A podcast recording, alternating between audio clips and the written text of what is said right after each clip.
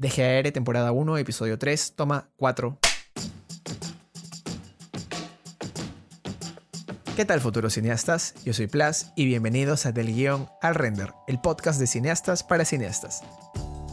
En este episodio hablamos con Úrsula Vilca, y si has visto El Evangelio de la Carne o Secreto Matusita, probablemente has chequeado su trabajo. Así que ponte tus audífonos y chapa lápiz y papel, porque comenzamos en 3, 2, 1, acción.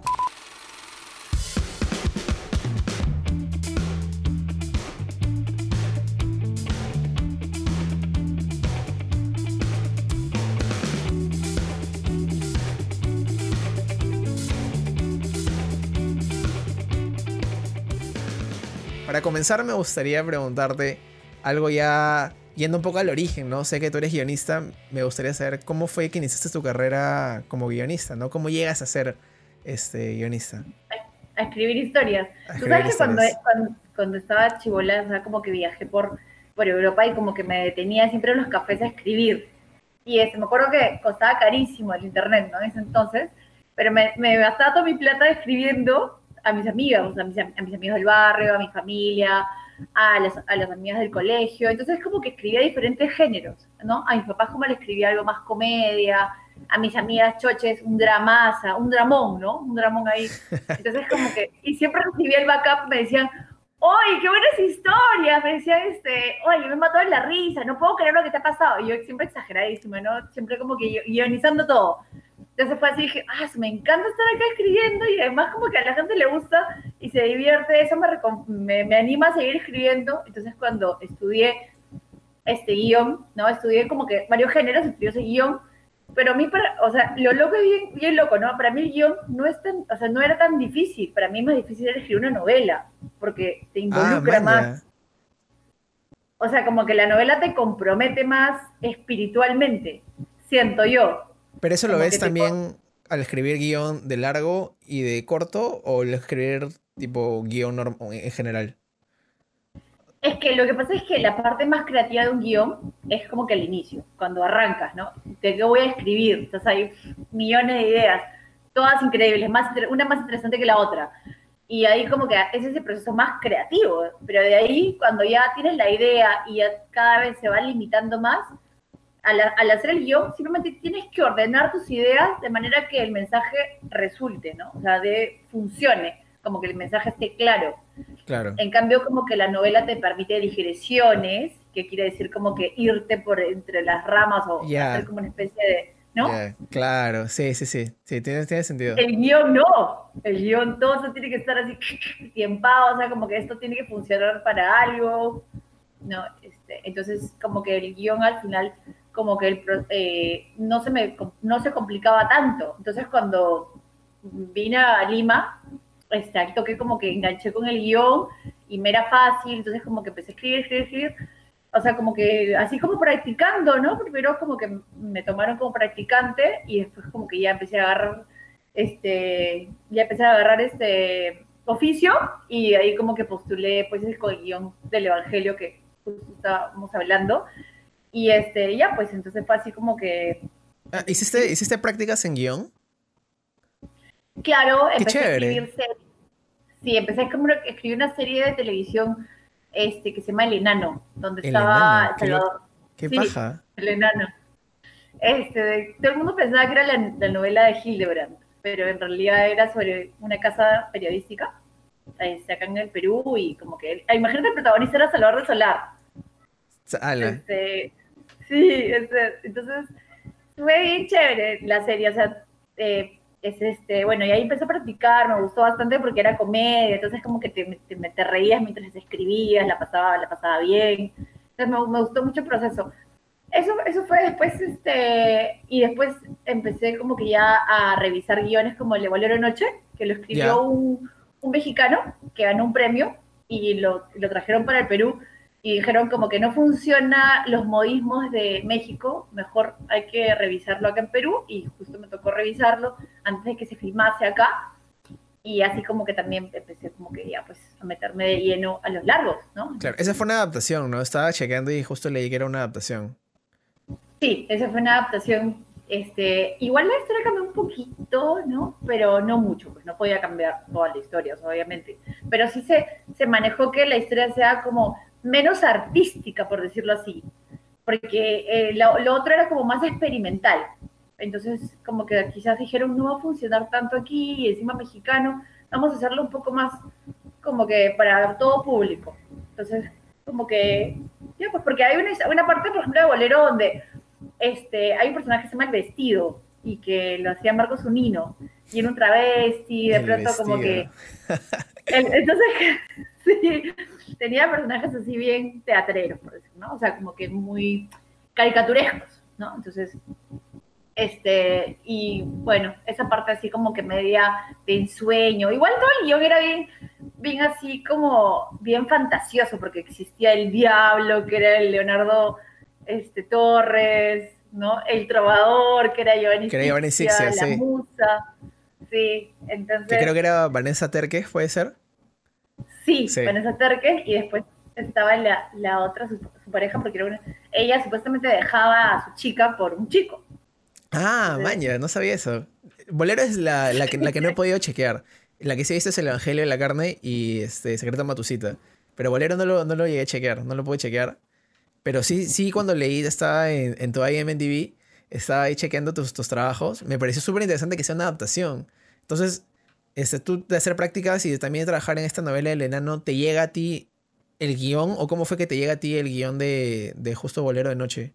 Para poder cambiar en tu primer largo, ¿no?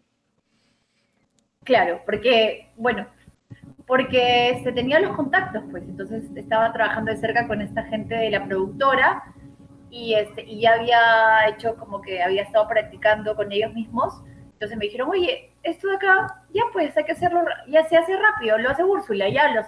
Entonces justo lo trabajé también incluso con el director, ¿no? porque el director lo iba a dirigir, entonces él también como metió mano en la, a la adaptación. Entonces fue bien cómodo, pues porque baja trabajar con él porque él lo iba a dirigir, entonces como que coincidíamos en muchos puntos, yo también recién estaba como que entrando en, en, el oficio, entonces estaba pues mucho, mucho más, bueno, como uno siempre tiene que estar ¿no? dispuesta a aprender, entonces, ya pues entonces, este, yo soy más de estructuras, o sea, que, o sea, a mí me gusta más como, tú ya sabes, como que, que la estructura sea fuerte, ¿no? Sí, como sí, que sí, sí. Cada cosa como que sirva para algo, entonces, como por ejemplo, me preocupo por los diálogos que lleguen de un punto, del punto A al punto B, pero lo que sucede en el camino, como que puedo ser más flexible, ¿no? Porque me encanta que experimenten y que salgan cosas innovadoras en el set, o sea, eso es mágico. Pues. Sí, eso estoy totalmente de acuerdo.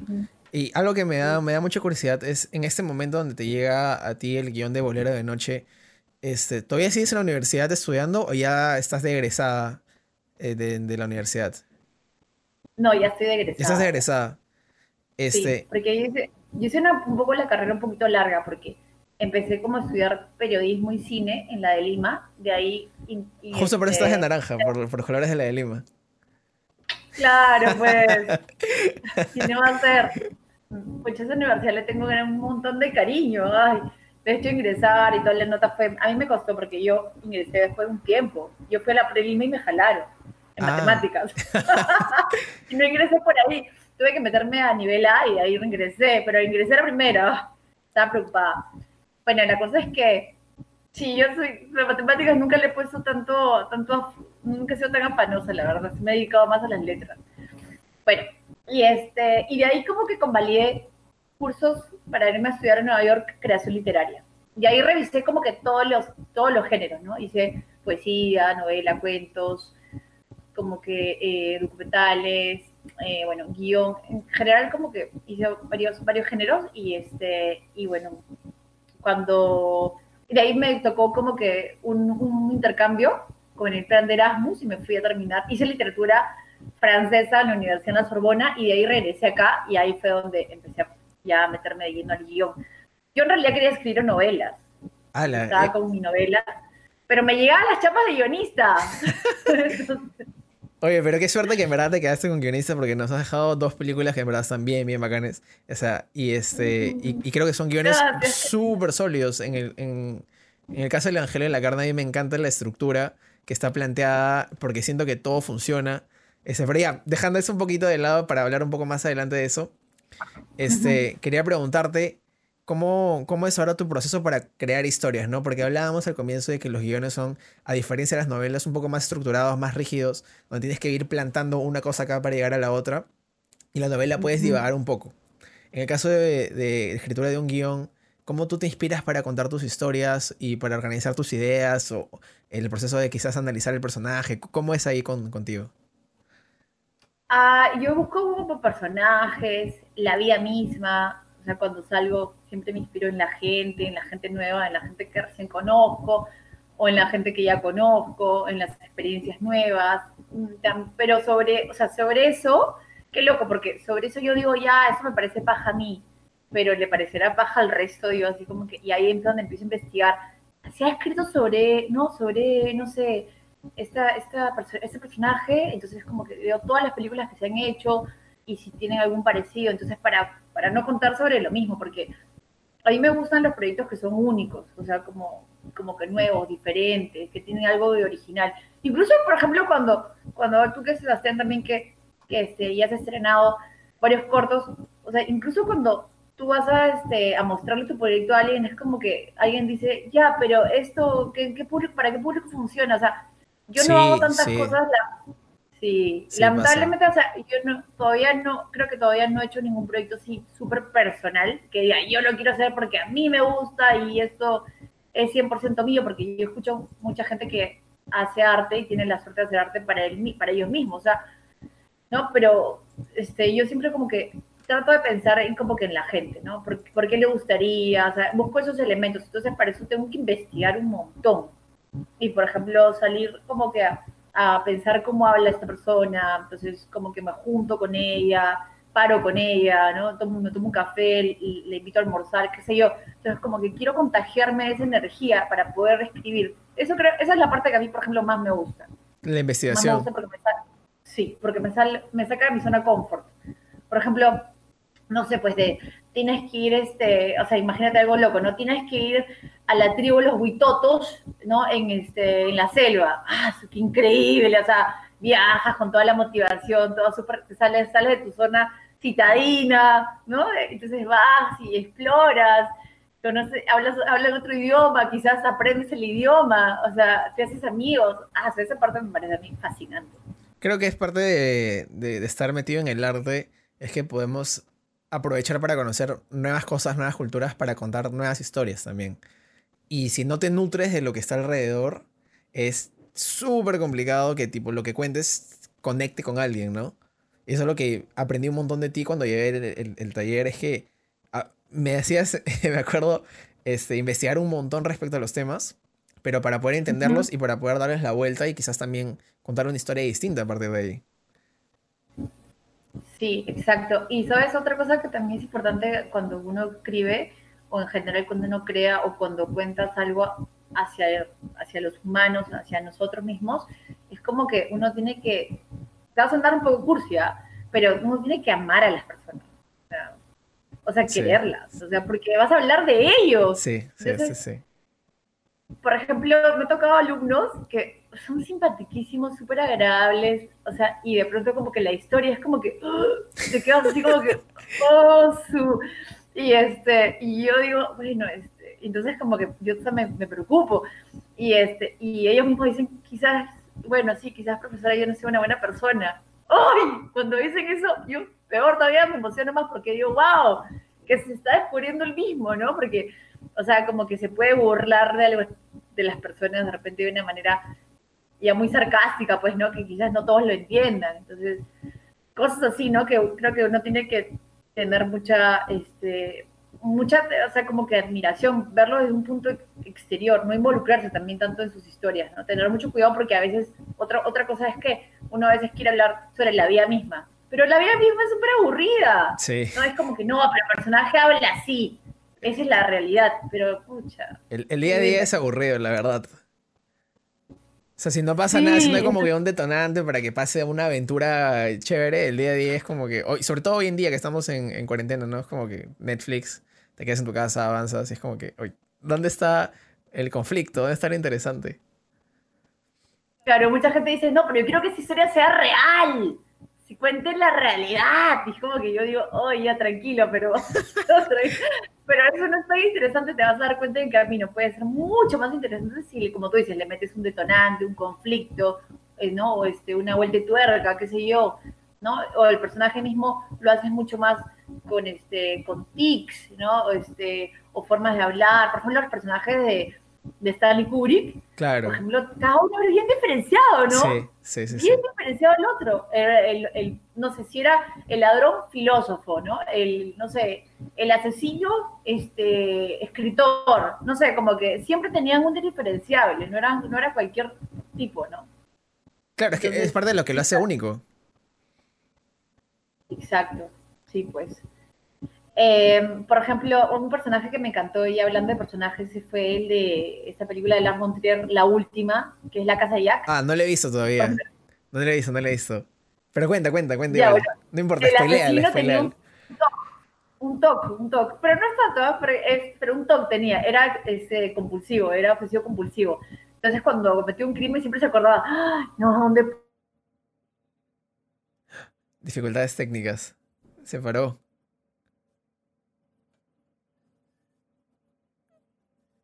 Porque no era un simple asesino, además tenía ese, ¿no? este obstáculo que era el mismo. Úrsula, Úrsula, Úrsula, se, se, me, se, me, paró un poquito la señal justo cuando contabas después de que él asesinaba algo. Tenía un toque, comentaste. ¿Podrías repetir eso, porfa? Sí, el asesino de serie tenía un toque, entonces era uno obsesivo compulsivo, ¿no? Entonces él regresaba a la zona del crimen por, simplemente porque él cuando pensaba cómo dejé el, cómo dejé el cuadro, ¿no? Cómo de repente dejé una mancha de sangre. De repente entonces se bloqueaba y regresaba mil veces al lugar, o sea, regresaba, regresaba, regresaba, ¿no? Este, con la chance de que lo atrapen, pero era, pero su mente ya estaba tan atrapado, estaba tan bloqueado ahí que pues él tenía que ir de todas maneras, así corre el riesgo de ser atrapado por la policía. Y eso le, era un obstáculo más, ¿no? Para librarse de la policía finalmente, ¿no? Y también crea atención, pues, ¿no? Es una atención increíble. Sí. Sí, y cuanto más tensa es tu historia, más atención hay. Claro. No traes esos de, de, tensión. Estás ahí sentado en el asiento, mirando, queriendo ver qué pasa adelante. Este, ya, entonces claro. tenemos la, la, investigación. Este, ¿y ahí qué sigue después de la investigación? Después de investigar, pues entonces eh, ya armas tu, tu primera, tu, tu, historia, ¿no? O sea, hay, hay formas de armar una historia, como que primero como que puedes hacer como una sinopsis, ¿no? O hay personas que son ya mucho más metódicas, quizás, no sé, dependiendo, ¿no? Que puedes armar tu, una sinopsis breve, ¿no? De qué va tu historia.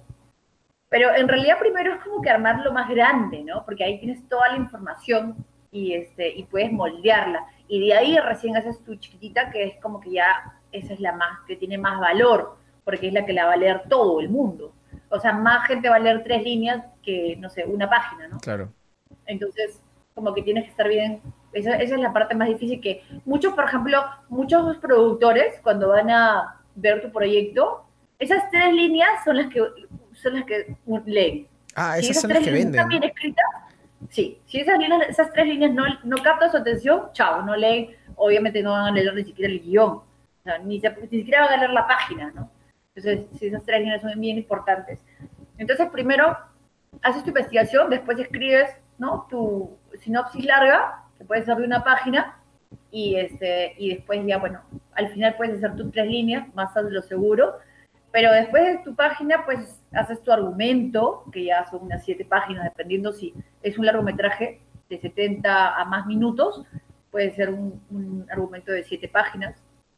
Si es un corto, puede ser un argumento de tres páginas, dos páginas, ¿no? dependiendo cuánto va a durar tu corto, que puede ser como 40 minutos, qué sé yo. ¿no? Cuando hablamos del argumento, estamos hablando de la historia narrada en prosa, ¿no?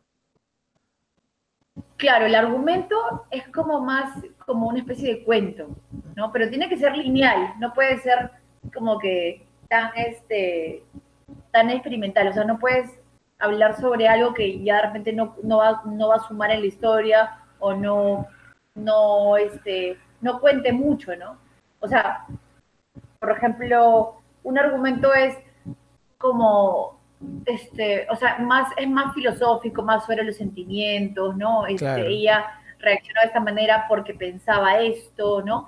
A diferencia del tratamiento narrativo, que es lo que viene después, que es ya la película misma. Claro, ya, ya entiendo. En un argumento, por ejemplo, tú dices, este, él se sentaba todas las noches a fumar un cigarro, mira, ¿no? y ver a, ver a través de la ventana si ella pasaba, ¿no? Porque sentía que si no la veía, este, pues se angustiaba y no podía dormir, ¿no? Entonces, eh, eso en el tratamiento narrativo en puede ser como que mucho más, como que ve más específico, ¿no? Él coloca una silla, ¿no? Abre la ventana, prende un cigarro, mira insistentemente, ¿no? Este, a las personas, eh, este, pasa con, la, mirada fija en un punto, ¿no? Puede ser de repente que pase o no pase la chica, pero no lo cuentas. Si no, si no pasa, no tienes por qué decir que no pasa.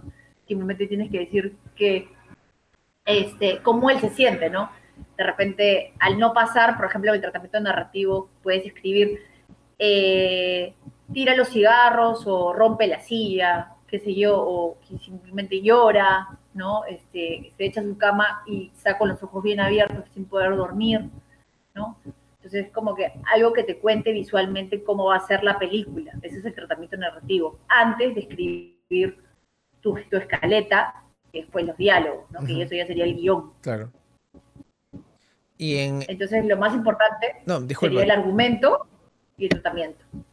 Que, claro, que es la historia como tal, lo que te va a dar la base después para seguir avanzando todo lo, que dice, ¿no? Este, claro. lo que te quería preguntar es, eh, yo me acuerdo cuando llevé este, el, curso contigo de, guion, tú nos, nos, mostraste que una forma sencilla de plasmar tu historia era tenerlo con estructuras visuales, ¿no? Quería saber si me podrías contar un poco al respecto.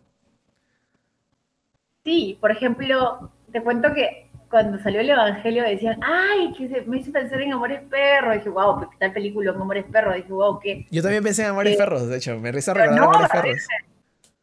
Qué honor, dije, wow. Pero después yo dije, pero no, no se parece porque yo Amores Perros la he visto pucha, como unas varias veces, ya un montón de veces. Entonces, como que yo dije, en realidad, sí, o sea, es una historia coral que habla sobre tres mundos, ¿no? El mundo del chivo, el de Octavio, ¿no? Y este y el de la modelo. Pero, no, pero por ejemplo, acá yo te hice unos, unos, unos, este, unos dibujitos. A mí me parece, por ejemplo, Amores Perros tiene esta estructura, ¿no? Con estructura yo le llamo de paraguas. Porque. Qué loco. Este, porque mira, por ejemplo, inicia como que un choque, Ajá. ¿no? Como que acá. En la punta del paraguas. Y se, va separando, claro. Y se separan como que los tres mundos se separan, ¿no? Acá se separa, por ejemplo, el mundo de la modelo, que es más cortito, dura 30 minutos, ¿no? Este, el, mundo de Octavio, que es la historia como más, a mí me parece la más interesante de todas, pero dura, a ver, como 70 minutos o un poco más, ¿no? Este, y la historia del chivo, que es la que, con la que terminamos. Entonces, como que esa historia como que yo la veo así. Entonces, estructuralmente, yo le doy como por ejemplo acá 30, 70 y el resto de la película es del chivo, ¿no? Y después, como las entrecruces, bueno, eso ya lo vas armando, pues, pero una vez que tienes las historias, las puedes entrecruzar. Por ejemplo, algo que fue como que difícil con el Evangelio fue como entrecruzar las historias, ¿no? O sea, como que ninguna se quede. O sea, como que después diga, ¡ay, y esta! ¿no? Claro. Tiene que ser Esa fue como que entretejer las historias. Un gran trabajo, por ejemplo, lo hizo Eric Williams, que es el editor. Lo, lo que está bien chévere es que las historias cierran, ¿no? Cierran una con otra y lo que tú plantas al comienzo de la película lo ves más adelante también. Es, bien bacán eso de ahí. Claro, eso fue como que, creo que fue bien, este, como un gran desafío, que, no, que ninguna historia como que crezca más que la otra. Por ejemplo, en el, en el, en Amores Perros, como que en esta historia como que sí, esta es más chiquita, ¿no? De esa dura 30, la de la modelo. Ajá. ¿No? La del chivo es gigante, es la que cierra todo, ¿no? Sí. Y la otra tiene, es, esta es la más chiquita, la mediana y esta es la grande, ¿no? Este, en el caso del Evangelio yo lo veo como un reloj de arena. Qué loco. Por ejemplo, ¿no? Este, porque como que las historias empiezan por separado, ¿no? Sí. la historia del policía, del devoto, del Señor de los Milagros, y del barrista, ¿no? Entonces es como que la más importante sería la del policía. después la del, la del este, del devoto y después la del barrista, ¿no? Se juntan en la fábrica de dólares falsos, se conflictúan y luego se vuelven a separar este, las historias, ¿no? Y cada una tiene un universo, ¿no? Por eso esta bolita tiene un universo propio. No hay, no hay universos que se junten excepto en la fábrica de dólares falsos. Sí, sí, sí, es cierto. Pero cada uno tiene una misión, por ejemplo, uno es salvar a su esposa de una enfermedad desconocida, el otro es ingresar a la hermandad, el otro es sacar a su hermano de la cárcel, los tres necesitan dinero, de cierta manera, ¿no? no necesitan, necesitan algo de ellos, ¿no? Entonces, como que dependen del otro una vez que se intercruzan. Sí es una historia coral que se parece a la, a la otra, pero no es, la estructura, por ejemplo, es diferente. Algo que me, que me daba mucha curiosidad saber era cómo viene esta idea de, de, contar justamente estas tres historias. ¿Cómo eliges estas tres historias para poder contarlas en el Evangelio? Ah, ya, bueno, porque a partir de un, este, un artículo de periódico que decía como que el país, el Perú, es el máximo traficante de dólares, o sea, de máximo falsificador de dólares falsos, o sea, en el Perú como que hacían los mejores billetes. Y esa era una noticia que se repetía constantemente. Y, y, junto al director, él quería hacer una película bien limeña, bien citadina, bien así, bien coyuntural. Y entonces como que siempre regresaba esa noticia. Pero para que no sea un policial, como que ya viniendo pues la parte que te digo que hay que ser un poquito más, para mí como que no, este, como que innovar un poquito más, para mí la innovación fue meter otro personaje, para que no sea como que el gato y el, ratón, como que no uno parece el otro. Dije, no, eso, entonces vamos a meter otro, otro personaje más. Entonces fue así como que, ah, el barrista, pues otro personaje súper, súper, este, así como que citadino, caliente, de ciudad, ¿no? Es como que una pasión.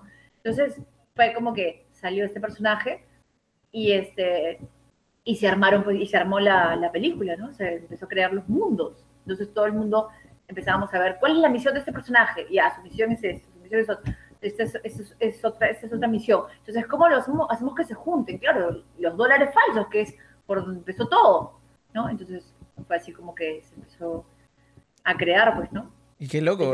un personaje muy interesante es el, para mí, el, el, que más me gusta personalmente es el devoto. Porque creo que tiene una carga súper pesada de, de, todo lo que tuvo. Que tiene esto fijado en su piel del Señor de los Milagros, el tatuaje. Y que quiere redimirse. Y constantemente a mí me da un montón de pena, sinceramente. Porque lo veo querer ser mejor. Y la vida simplemente lo chanca y lo chanca y lo chanca. Hasta que al final si le dan su oportunidad y se logra y cumple su objetivo. Esa parte es alucinante. Es, es como que, ah, Dios mío, lagrimitas.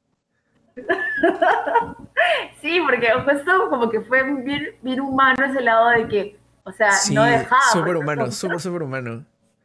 Es que nosotros, nosotros con el director que, que, escribió el guion, fuimos, preguntamos, entrevistamos a, al jefe de la cuadrilla, ¿no? Pues al, al se le llama pues al, capataz, se le dice, no, no, recuerdo bien, pero como que el máximo, la máxima autoridad de cada cuadrilla. Y, y, él nos dijo, no, imposible, un tipo que ha, ha, matado a tanta gente en un accidente, no, es, no lo vamos a dejar entrar. O sea, y está, como que no lo decía el no, pero decía como que entraba, salía, se le notaba en la cara como que mm, claro. ese era no fijo. Y, nos, y nosotros insistiendo, pero si hace esto, pero es que no fue su culpa, o sea, bueno, sí fue su culpa porque se durmió y bebió y sí, en realidad no, y como que, y era claro, lo único que, esto, puede ser que la gente pues esa, ya, o sea, ve su esfuerzo y ve sus su, ganas que, o sea, lo deja llevar el anda, pues para, porque para él llevar el anda era como que estar más cerca de Dios que nadie. Sí, sí, sí, sí, sobre todo lo tiene en la piel, es, es, y ahora lo tiene consigo y la, esta devoción que tienen los limeños este, con el Señor de los Milagros. Dios, Dios mío, representa muy bien, es verdad. A mí me encanta ese personaje. Este, gran actor. Sí, qué bestia. Gran actor. Gran, gran actor. Mal Contreras. Lo máximo. Algún día me gustaría trabajar con él. Me encantó su performance. Fue muy buena, muy, muy bonita, muy sincera. Este, eh, tú, justo mencionabas las misiones y los personajes y era un punto que me gustaría tocar. Hablamos nosotros también al comienzo de estructuras y de que todo es causal en los, en los guiones, ¿no? O bueno, o debería ser causal. Sí. Este, tú, tú comentas esto de la misión y sé que hay un montón de guionistas también a lo largo del mundo que sus historias son como tú dices, que son partes de la vida, extractos de la vida. Eh, quería saber si me podías comentar un poco sobre la misión de un personaje y por qué también nos podría ayudar a, quizás sentir empatía por él, ¿no? Y, y, qué es lo de lograr su meta y misión. Claro, cuando tú eliges una misión como escritor, tú que escribes y también eres guionista, este, tú tienes que ver con los obstáculos, o sea, no puede ser como una misión muy fácil, pues, o sea, porque a veces como que dice, mi misión es ser feliz, pero ya pues, o sea, a ver, ves el perfil que te gusta, que te hace feliz, entonces lo resuelves, ¿no? Pero, este, o sea, por ejemplo, si tu misión incluso puede ser media sonza, ya quiero llegar a mi casa, ¿no? Pero la cosa ahí chévere es tener buenos obstáculos, ¿no? Entonces puede verse una comedia, llegar a tu casa puede ser un infierno, no puede ser que no se te agarre el toque queda, ¿no? Te metan preso, o sea, puede ser, ¿no? Que te encuentres con alguien que no te suelta por nada y tú eres súper tímido, no sabes cómo decir que no, entonces, ¿no? Y si le metes una línea de tensión un tiempo, de repente tienes que llegar a tu casa, no, solo, no solamente llegar a tu casa, sino llegar a tu casa en una hora, entonces hay un tiempo más, entonces como que puedes, puede ser más, más divertida la misión, ¿no? Entonces, cuando tú escojas una misión, tienes que también visibilizar los obstáculos, porque si no hay obstáculos, pues entonces es, muy fácil, muy, o sea, por eso que las películas, mm, por ejemplo, las comedias románticas son de enredos, ¿no? O sea, este, no sé, conseguir a, conocer a la chica de tus sueños, ¿no? Es de repente como, puede ser como, puede ser sencillo quizás para algunos, de repente como que visitarla, ir a buscarla, qué sé yo, ¿no? Pero en el camino, si es una comedia romántica, pues ahí le metes un montón de obstáculos. Se va a casar, no va a tener un hijo de alguien que no quiere, o este o simplemente ella, este no sé, está comprometida con alguien o, está, a punto de irse a otro país. Entonces, como que es, pues, tienes que siempre ver tus, obstáculos, ceñirte a eso. Este, y cuando haces... No, disculpa, continúa, continúa. No, por ejemplo, la misión, por ejemplo, de las películas de superhéroes, ¿no? A salvar el mundo, ah, pero qué, qué riesgo eso, ¿no? Es una gran misión, porque no solamente es una misión personal, sino es una misión mundial. Claro. Por eso que las películas tienen tanto, tanto efecto, tanta causa, tanto efecto en la gente, ¿no? Porque es un virus, no sé, que va a matar a todos y de pronto este, este pata va como que tiene superpoderes y lo va a lograr, ¿no? Entonces te comprometes más, ¿no? Entonces si tu misión no solamente toca a tu personaje, sino toca al mundo, pues conecta con mucho más, mucho más con los espectadores. Y así te permite también transmitir mejor el mensaje que quieres decir.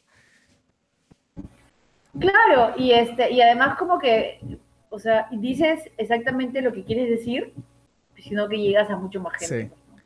Algo que me pregunto y algo que me pasa a mí, por ejemplo, cuando estoy escribiendo, a veces me cuesta escribir este, pensando, o sea, sin tener una imagen de referencia en mi cabeza cuando tú escribes, tú piensas en algún actor, dices, oye, este papel quizás podría ser interpretado, no sé, por Giovanni Sixia. Este, y lo y lo escribes pensando en él y vas, vas craneando o tienes alguna imagen de referencia distinta o, cómo es ahí para que te puedas, no sé, meter más en el proceso de la escritura. Claro, definitivamente, ¿no? Siempre estás pensando, ay, quiero que sea tus referentes, ¿no? Quiero que hable como tal personaje, o este, tenga este ceseo como tal, si estás siempre pensando, ¿no?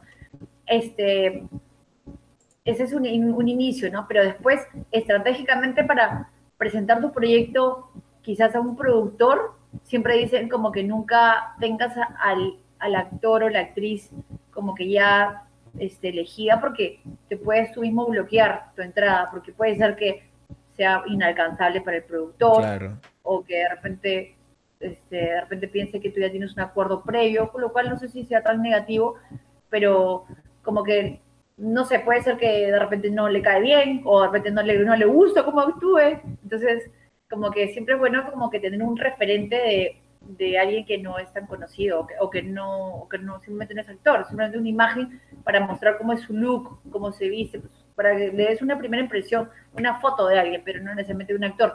Puedes poner abajo como que de repente una lista de los personajes que pueden... Los posibles, los posibles actores, ¿no? Eso sí, no. Pero de repente guías con la foto, no sé, pues de, no sé, este, Robert De Niro, qué sé yo, y es como que, ah, su ese pata cobra, cobra cuántos millones de, dólares. Y va a estar en, nuestra película peruana, ¿no? Financiada por DAFO. Llamamos a Robert De Niro. claro, sí. Entonces tú mismo te puedes bloquear ahí. Entonces, mejor es como poner como simplemente como luce. Ese es un buen dato. Pero sí. Pero cuando escribes, sí, pues, ¿no? Sí, sí estás volando con todo. Es un buen, un buen dato, ya saben, gente. Si están viendo esto y tienen, no sé, ganas de escribir pensando en Robert Niro, háganlo. Pero no lo pongan nunca en un brochure de eventos para ustedes nomás. Algo, algo que, que, me da mucha, mucha curiosidad, por ejemplo, es cómo es tu trato con los directores para los que has escrito. O sea, quería preguntarte, ¿tú alguna vez has dirigido algo de lo que has escrito? No, no, no he dirigido, no. La verdad que no es como que me llame mucho la atención. Soy una de las pocas especies rarísimas porque siempre me dicen, ¿qué? ¿Cómo no? Pero no te gustaría que alguien como que no tengas que decirle, o sea, no tengas que escribir, no sé, o sea, como que lo hagas, lo exactamente como, como tú quieres que sea. Y, este, y yo digo, ah, pero todo ese proceso es como que admirable, ¿no? De, de llegar a conectar con las con los actores, con las actrices. Yo respeto mucho los trabajos del productor también, que ah, tiene que hacer toda la movida, Dios mío. Sí, sí, sí. ¿Qué ves? Entonces, ah, entonces, pero a mí mi vicio más es como te digo, investigar, escribir, como que aprender, todo eso, ¿no? sobre las relaciones humanas. Pero, por ejemplo, mi trato con, con los directores, este, o sea, yo soy bien, yo soy bien, yo soy bien confianzuda, te podría decir, ¿no? Yo siempre le digo, mira, te voy a decir cómo es, te voy a proponer cosas, o sea, y ellos como que felizmente lo reciben bien, me dicen, ya, sí, normal, Úrsula, mándate con todo, y ahí le digo, no es que te esté diciendo cómo hacerlo, solamente déjame proponértelo, si tú quieres bravazo, sigues esa línea, si no, no, me dijo, ya, ya, mándate con todo, entonces como que los guiones que yo escribo a veces son como que bien así como que a veces llegan a ser técnicos. Por ejemplo, el último, ya, de, de Nazca Yukai, que es una película de un thriller, ya, como un policial, es un policial, este, que está ahorita en Movistar Play, ¿ya? Este, así que ahí si quieres la puedes chequear.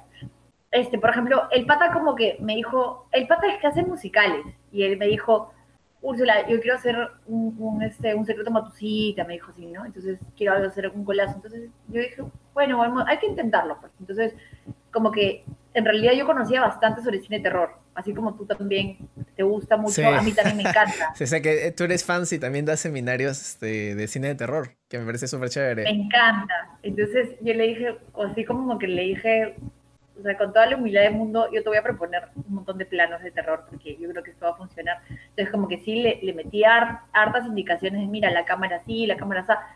O sea, fui bien, o sea, le agarré confianza, le dije, oye, voy a hacer esto. Y me dijo, ya, ya, sí, ah, sí, mándate con todo. Entonces, ¿tú escribes también los planos a veces en, en el guion?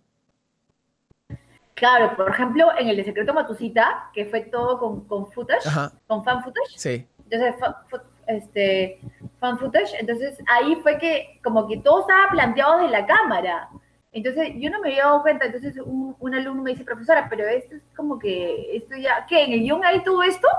De, yo le digo, ay, me acordé y dije, no, es que eso lo que pasa es que sí, pues porque era casi como dirigir, porque yo decía, la cámara va a estar aquí, entonces ya como que sin querer queriendo, o sea, me, ya me di cuenta, oye, mira, esto pasó, qué loco. Entonces la cámara tiene que filmar acá esta cosa, la cámara tiene que filmar esto otro, ¿no? Entonces, por ejemplo, ¿no? Eso fue como que ya mi máximo de, dirigir escribiendo. La, dirección en papel. sí. No, pero la dirección en, vivo es otra cosa, pues es increíble como que la energía que, que hay en el set. Imagínate una película de terror, ¡ah, qué fuerte! ¿no?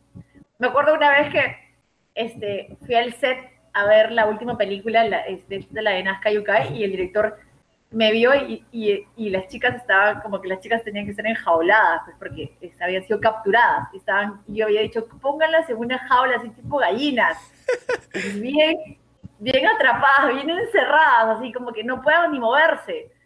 Y, este, y justo más piña, llego a esa escena. Y yo, y el director, ya, aquí está, ella es la que las ha puesto aquí, ella por ellos es una aquí en esta, en esta jaula. Y yo así, oh, toda roja de la vergüenza. Y yo, oh, ¿qué le vas a decir? Pues no. Claro. Pero bueno, es parte de, de la diversión y de la historia. Sí, bueno, también me ha pasado como que por ejemplo, en otra película, ay, Úrsula, que por ti este, este, pude volar un avión por primera vez. Y yo, no, qué bien. Qué baja. también. ¿Y te ha pasado, tipo, lo contrario, que escribes algo, te lo imaginas de una forma y cuando lo, cuando lo realizan es otro producto distinto? Bueno, creo que a todo el mundo, ¿no? también, o sea, te pasa que como que, bueno, te puede, te puede sorprender de buena manera, ¿no? Entonces, sí, como que en general como que, claro, un, no tiene tu cabeza, pues, o sea, es imposible, este, que, que, piense como tú, pero, o sea, como que, por eso que yo siempre le digo a mis alumnos que en el guion escriban todo, que no dejen nada para la imaginación. Por ejemplo, eh, cosas como que está triste, ¿no? Está triste para, de repente para ti, Sebastián, es es, de repente, no sé, estar serio. De repente para mí es llorar. Entonces, como que sí, todas esas cosas bien, bien así, eh, apuntarlas bien en el guion, bien detalladas, para que no y quede sorpresas.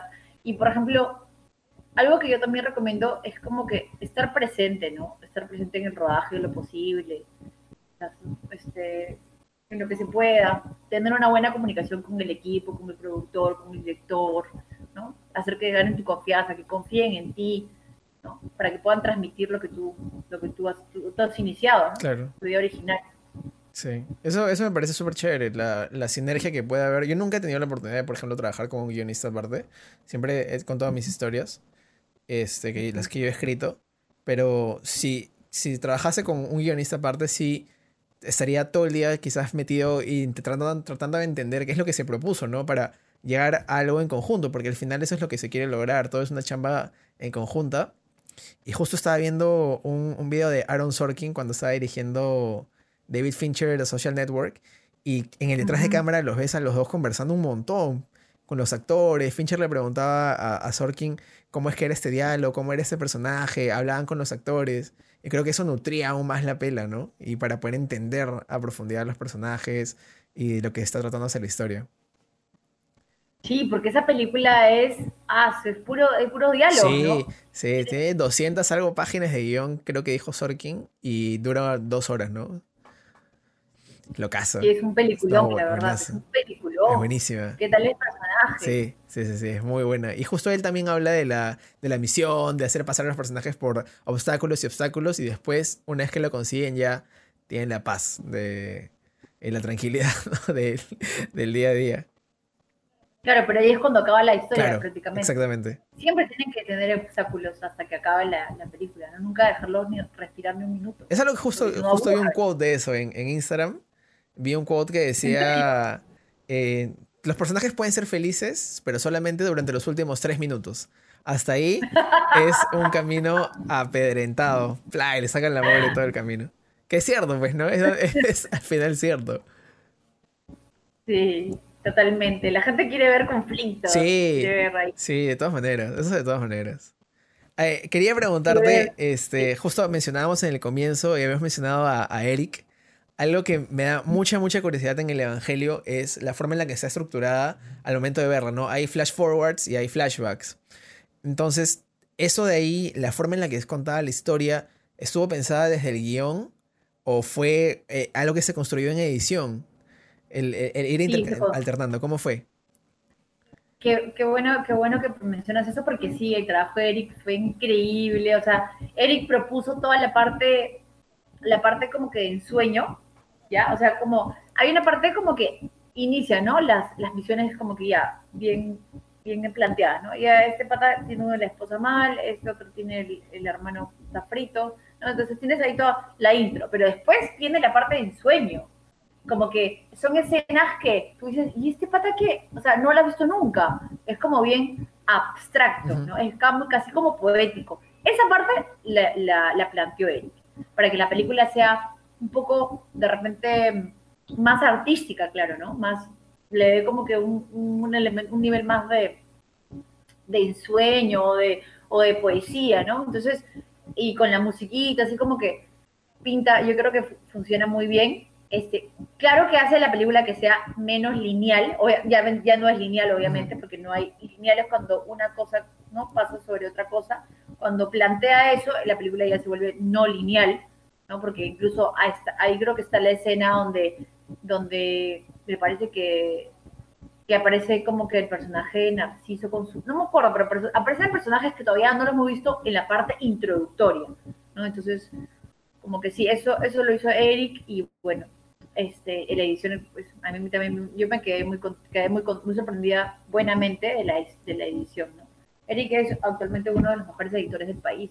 Sí. Ha hecho, no, ha hecho un montón, ha hecho casi todas. Sí. La, la, última que recuerdo que hizo fue Retablo, si no me equivoco, que, que, es la que última que conozco, pero él ha hecho un montón y, justo él ha ido a la universidad a conversar y nos ha hablado de cómo es la chamba de, de edición y, y, no, su chamba es, es aplaudible, en verdad. Creo que en esa película todo funciona súper bien, a mí me gusta un montón y creo que queda claro que me encanta esa película. Bueno, sí, sí me, has comentado. Este, bueno, a mí por, también, por ejemplo, la actuación de Norma Martínez como la hermana, por más que sea bien chiquitita, me parece también bien potente. Sí. me creí papel de... Sí, sí. Norma es una súper actriz. Yo tuve la suerte de trabajar con ella en un cortito hace, hace unos meses. Y qué bestia, qué, capa de actriz y también qué capa de directora. Me gustó un montón su papel. Fue, fue sorprendente. Fue, estaba viendo y la nada aparece Norma y dije, oye, qué chévere. Y su papel alucinante también. Creo que ahí todo está planteado como, como semillas, ¿no? Que es lo que la tecnología que tú también me, me comentaste, que va sembrando y todo se va revelando hasta el final. Y todo tiene una línea que va siguiendo, que es chévere. Claro. Ahí este, justo me parece súper interesante el contraste que hay entre la Casa Matusita y entre el Evangelio de la Carne, porque son dos, son dos bestias distintas, ¿no? Son, son dos, dos, dos, películas muy, muy diferentes. Y en el caso de Matusita, este, sé que hay una parte donde están entrevistados, que es personas que dije, mm, ¿son reales o no son reales? Entonces las googleé y eran personas reales al comienzo. El periodista, el historiador, y había alguien más que ahorita no me acuerdo, este, la forma en la que ellos responden, ¿está guionizado o ustedes plantean las preguntas ahí? ¿Y, cómo es la chamba ahí para decir al actor, ¿es este diálogo o es improvisación también lo que dicen? Claro, en ese caso, como es, se trata de hacer como una especie de, también, o sea, como que, sea real, ¿no? Como que son entrevistas reales, entonces se da unos lineamientos. Sí hay un diálogo, o sea, sí está escrito lo que dicen, este, no exactamente cómo lo dicen, pero sí como hablamos al inicio, como que tiene que llegar del punto A al punto B. O sea, ¿no? Bueno, en ese caso me acuerdo que incluso como que ellos a último minuto decidieron cambiar, que todos decían que sí, ¿no? Como estaba planteado en el guion era sí, no, sí, no, ¿no? Porque a mí me parecía como guionista, me parecía como que muy fácil, ya sí, ok, ok, vamos a entrar. Entonces como que no, me parecía más interesante yo que vengo del terror, decía, ver como que hay diferentes puntos de vista y que que el espectador decida si es sí o no. Entonces, estaba planteado que se tenía que hablar sobre Vilches Vera, ¿no? Este, en este caso de este pata Vivas, ¿no? Este, él, él tenía que hablar sobre el caso de Vilches Vera, ¿no? De que entró efectivamente este tipo a la casa Matusita y, enloqueció, ¿no? El historiador tenía que hablar justamente sobre Parnabé, que es la bruja, que es la principal. Entonces, sí, estaba planteado, sí, está, sí se plantea en un guion ¿Qué es lo que, es lo que se tiene que hablar? De ahí, simplemente ellos como que decidieron, decidieron cambiar, ¿no? Decir como que, no, yo no creo, no, este, yo sí, le dijeron, ¿no? No, yo sí creo que sí existen cosas, ¿no? Eran cuatro. Después el otro también decía, este, sobre Vilcha Vera, no, este pato sí enloqueció, sí, sí. Ese tenía que decir, por ejemplo, que sí, pero el historiador de repente decía, bueno, hay esta cosa, pero no, no creo. O sea, no tenía que decir Pero al final él dice, por ejemplo, sí, sí, yo creo que sí. Nada más eso, ¿no? Pero ahí lo demás sí estaba mapeado. Pues. Claro, pero estaba mapeado, ¿no? No guionizado.Esa creo que es la, la palabra para hacer fan footage, que es como mapearlo, puede ser, ¿no? Eh, ¿O no? Sí, mm, mm, no, o sea, como que, es que lo que pasa es que justamente, justo estaba hablando, ¿no? Mira, hay una forma de escribir, ¿no? Hay uno que es como que tienes una estructura, ¿no? Y de ahí como que filmas. Hay otro que tienes unos diálogos y que filmas y ya no pierdes tiempo en nada, simplemente filmas y hay otro que es un planteamiento, que es algo más experimental, ¿no? En este sí había un guion, o sea, sí, no estaba, no estaba ese, como que estructurado, sino estaba escrito. O sea, lo que, lo que decían, es como que de repente tú como actor dices, ah, eso tengo que decir, ok, ya, ¿cómo lo digo? Lo dices tú, pues, ya, yo lo voy a decir Pero eso, entonces sí, como que eso era. Qué loco. Pero sí, o sea, como que sí, fue súper natural fue súper natural, porque como que más o menos como, por ejemplo, hablaba un poco sobre su chamba, pues, ¿no? Todos. Entonces como que se sentían como, en el caso de Vivas, sí, un periodista, hablaba sobre algo que conocía, entonces se sentía bastante, bastante real, ¿no? Sí, se siente, se siente súper real. Creo que eso es un punto súper rescatable. Que las actuaciones son verosímiles, los diálogos funcionan bastante bien. Y, y me parece súper interesante el, el, approach, ¿no? Y los dos ejemplos distintos que tenemos para ver eh, partes de, tu chamba y cómo se han sido logrados me parece muy, muy interesante. Tú sabes que en ese caso, hablando del director, yo que mí me encantaba el terror y decía, ay, pero ¿quién ha hecho terror? El único que ha hecho terror comercial que se estrenó por primera vez en la historia del cine es, es este Ave Films, la productora. Entonces me acerqué y dije, oye, tengo una película de terror, le dije, quiero, tengo esta idea, idea de una casa. Y le conté todo así, ¿no? Y él después me llamó y me dijo, ya, hay que hacer sobre la casa, pero ¿qué tal si hacemos sobre la casa Batucita? Entonces yo, ya, le dije así, increíble. Entonces fue así como que nació, ¿no? La idea, pero... ¿Y tú entraste a la casa Matucita? Yo yo me mandé, yo me mandé, yo me mandé este, de frente me acerqué y dije, tengo esa historia, o sea, ¿no? Hay que mandarse a veces, ¿no? Como ese speech del ascensor. Claro. Se escuchaba, ¿no? Es que te mandan nomás, y te dicen, ya, solamente tengo de acá hasta el piso 7, habla, plan te manda. Entonces, bueno. Ay, qué chévere. Entonces, eso creo que es una parte súper baja, ¿no? De cómo vender proyectos y en este caso lo que tú fuiste fue ir de frente, tengo ese proyecto, plum, hay que hacerlo. Qué chévere. Sí, justo, justo me acerqué, lo vi, en un lugar y como que en una reunión de cineastas y ahí le, me acerqué y le dije, oye, tengo esto. Y ella me dijo, ya, hay que juntarnos. Y ahí fue. Creo que así se, creo que las cosas más así el natural, en una zona de repente como que no están de trabajo, a veces salen chéveres, ¿no? Salen las cosas no sé, como que crees más en el, en, las, en el destino, estás ahí por algo, no sé, como que otros, otras cosas juegan a favor. Creo que es un ejemplo súper grande de simplemente, no sé, dejar de lado el miedo y quizás la vergüenza y plas, mandarte para poder lograr grandes cosas. Y si la haces, tienes una pela. Ahorita es una pela.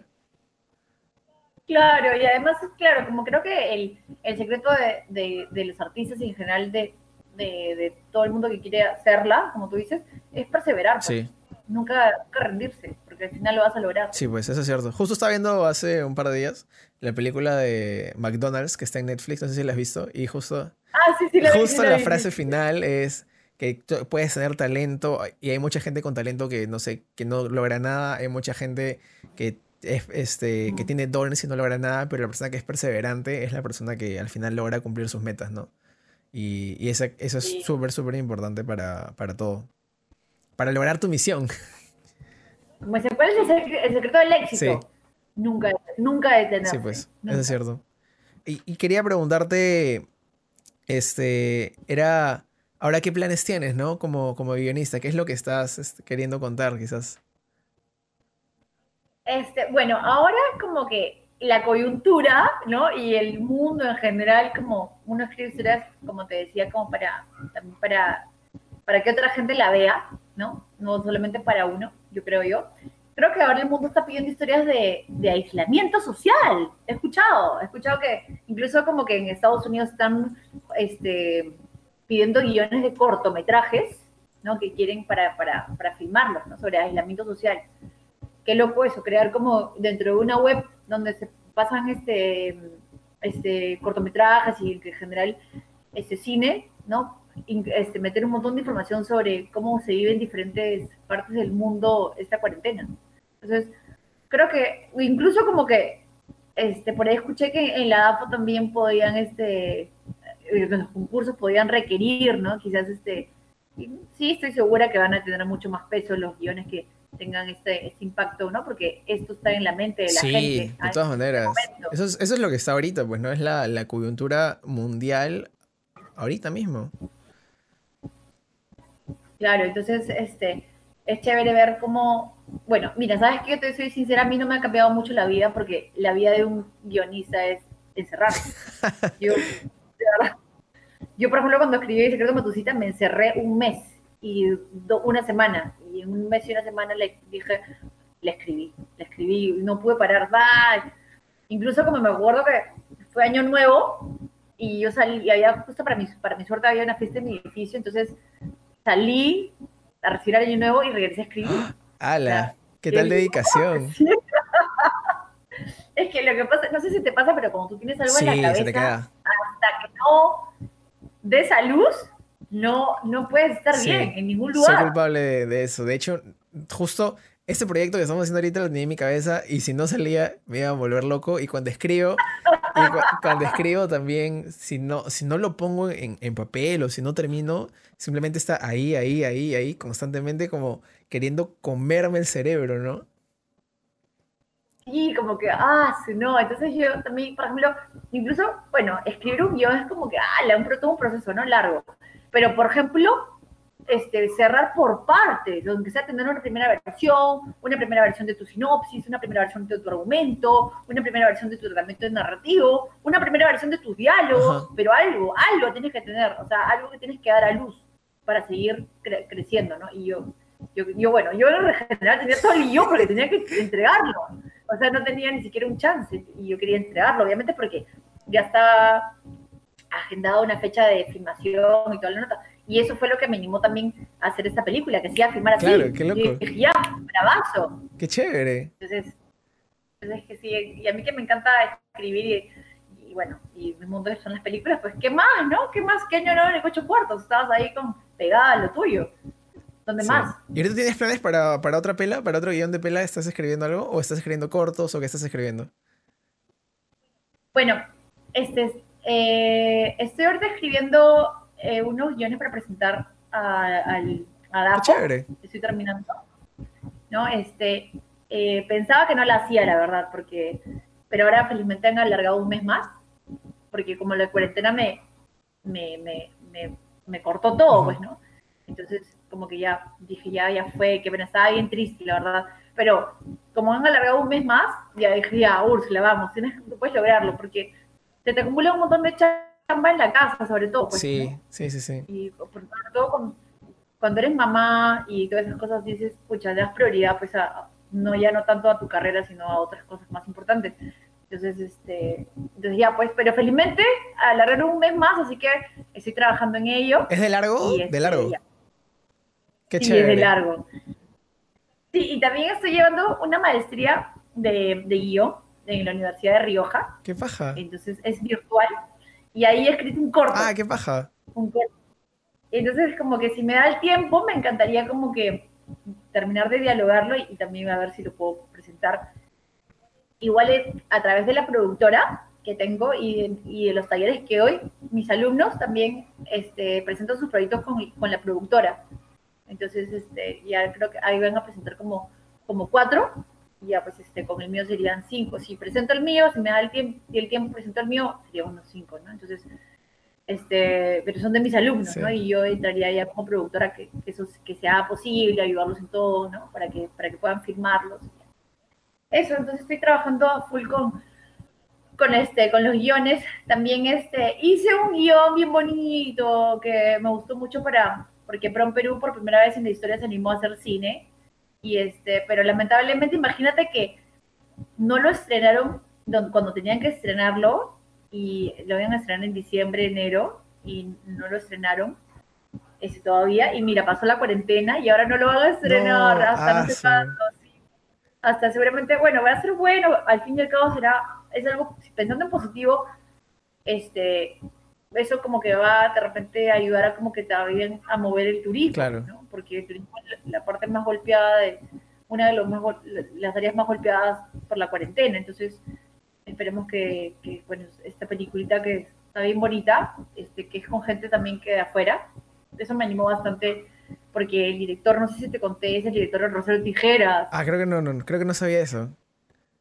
Emilio Mayes se llama, chévere y este y el productor de diseño producción, el que hizo diseño producción, que es un capo, es el productor se llama Parra, Salvador Parra, que él ha hecho, por ejemplo, Volver, ha hecho Narcos, es un, es un capo. Entonces, contrataron una gente bien, bien crack para que haga toda la producción. Y bueno, espero que se, que se, yo creo que se estrene este año, pues, ¿no? Cuando ya todo se... Claro, cuando se vaya normalizando todo, ¿no? Este, y una, ya un poco, una última pregunta para ir, para ir cerrando. Es este, a la gente que está comenzando, los nuevos guionistas, ¿no? ¿Cuál es la mejor opción para que ellos puedan llevar a cabo sus guiones y que se puedan realizar también? Bueno, obviamente que estén, sean de bajo presupuesto, ¿no? Porque, este, de hecho, que un, presupuesto así muy grande como que sea, aterroriza a todos, sobre todo si es alguien novato, ¿no? Entonces, como que tienen más chance de hacer una idea que sea súper original, súper buena y que sea de bajo presupuesto. Hasta puede ser un desafío.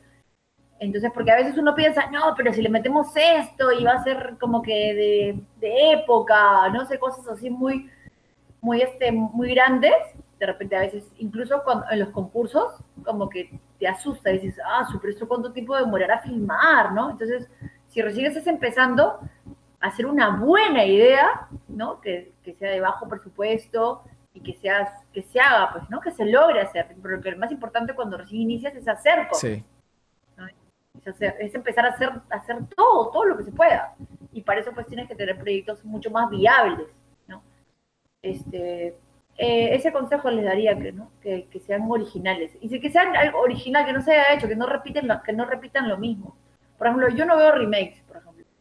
Porque a no ser que sean como que super efectos especiales, no sé qué. ¿no? Que hagan el remake, no sé, del cantante de jazz, o sea, no sé, pero con efectos y hologramas, ahí sí lo vería, ¿no? No sé, como que algo así, pero eso, pero si no, no, cosas que copias no, entonces como que sean más originales, ¿no? Que, y también como que arriesguen con ideas locas, porque a veces, sobre todo en la televisión, uno como que no quiere experimentar mucho porque al público le gusta una cosa y para qué venderle otra cosa si eso es lo que ven pero en el cine uno puede hacer cosas, este, experimentar, hacer cosas nuevas, diferentes, locas, ¿no? Cosas así, este, nunca antes vistas, ¿no? Entonces, creo que uno debería como que lanzarse con eso, ¿no? No quedarse en lo mismo. Y finalmente mis, mis últimas dos preguntas es, una, que me da mucha curiosidad saber es, ¿entraste a la casa Matusita? Eso no te puedo responder. bueno, ese, sería un secreto, me daba mucha curiosidad saber. Eh, una, ¿Tú qué crees? Yo creo que sí entraste. Y yo creo que también este, era la, esa era la verdadera casa Matusita, ¿no? ¿O era un set? ¿Era la verdadera o no? Top secret. este, ya bueno, y mi, y mi última pregunta ya para, para cerrar es, eh, si tuvieras una máquina del tiempo un poco, ¿no? Y regresando a, a tus orígenes en, guion, habiendo vivido todo lo que has vivido ahorita, quizás qué sería lo, que te dirías a, a, ti misma de, de pequeña. Eh, yo, justo lo que te mencionaba, ¿no? De repente estar más presente, un poquito más presente en los rodajes, eh, con, con, el equipo, o sea, porque yo sentía como que escribía el guion y como que se lo daba al director y, ¿no? y a, las otras, a las otras personas y yo decía, bueno, era muy confiada, decía, ya, esto, como que una vez que uno tiene la confianza con esa persona y ya tienes la química y ya se conocen y ya están bien, bueno, que ya siga adelante porque el proyecto va a crecer. Pero, o sea, yo siento como que uno siempre tiene que estar, nunca soltar a su bebé. Claro. O sea, como que no vas a estar tampoco así de que, ah, esto sí, no, tampoco de pesada. No, pero siempre estar ahí para cualquier problema, cualquier duda. Te juro que todas las, las, las pocas veces que ido al rodaje, porque realmente, realmente me hubiese gustado ir más, siempre estaban como, ¿qué te parece? ¿Y qué es esto? ¿Y qué tal? ¿Qué tal? Entonces, siempre he estado como que eres, o sea, si te necesitan, de repente, si te necesitan, entonces yo creo que deberías, yo, yo si retrocediera, y estaría más tiempo, iría más veces. Qué chévere, qué buen consejo ese. Este, y Úrsula, eh, yo sé que tú eres súper activa en redes sociales, ¿cómo te pueden encontrar en redes? ¿Cómo, este, ¿Dónde te pueden encontrar? A mí me gusta un montón, publicas contenido muy interesante, entonces, este, para compartir con la, con la gente que nos está viendo. Ahí yo soy como Úrsula Vilca, guionista, en Facebook y en Instagram. Y bueno, muy pronto estaré. Yo siempre tengo talleres virtuales de guion, que son para cinco alumnos. Que son súper buenos. yo estaba ahí, los recomiendo muchísimo. A mí me encantó. Gracias. Sí, la verdad que ha sido lindo tenerte y también aprender de ti bastante este, con todos tus monstruos, tu mundo así, fantasía, que espero que siempre lo desarrolles hasta la eternidad. Este, y bueno, este, ahora como que de hecho como que entramos, yo estaba en el mundo virtual, o sea, porque me gustaba como que conocer guionistas de, otros, de otras partes de, nuestro país, pues entonces, y entonces como que ahora creo que me voy a meter más al mundo virtual, entonces voy a hacer talleres virtuales, ¿no? Que obviamente, este, para poder tener para conocer más gente de, otros lados. Entonces, eso. Entonces, nada, pues manténganse informado, informados, informadas en, este, en Úrsula Vilca Guionista, en Facebook y en Instagram. Perfecto, ya saben dónde seguir a, a Úrsula. Y Úrsula, muchas, muchas gracias por tu tiempo, te agradezco. No, gracias a ti por hacer estos programas y bueno, espero que les sirva a muchos este, que están escribiendo y cualquier cosa que escriban. Ese fue el tercer episodio de Del Guión al Render. Muchas gracias a Úrsula por su tiempo y recuerden que si quieren ver más de su trabajo pueden entrar a nuestro canal de YouTube. Eso fue todo por hoy, yo soy Plas, que sus renders salgan sin falla y conmigo será hasta la próxima semana. Corte y queda.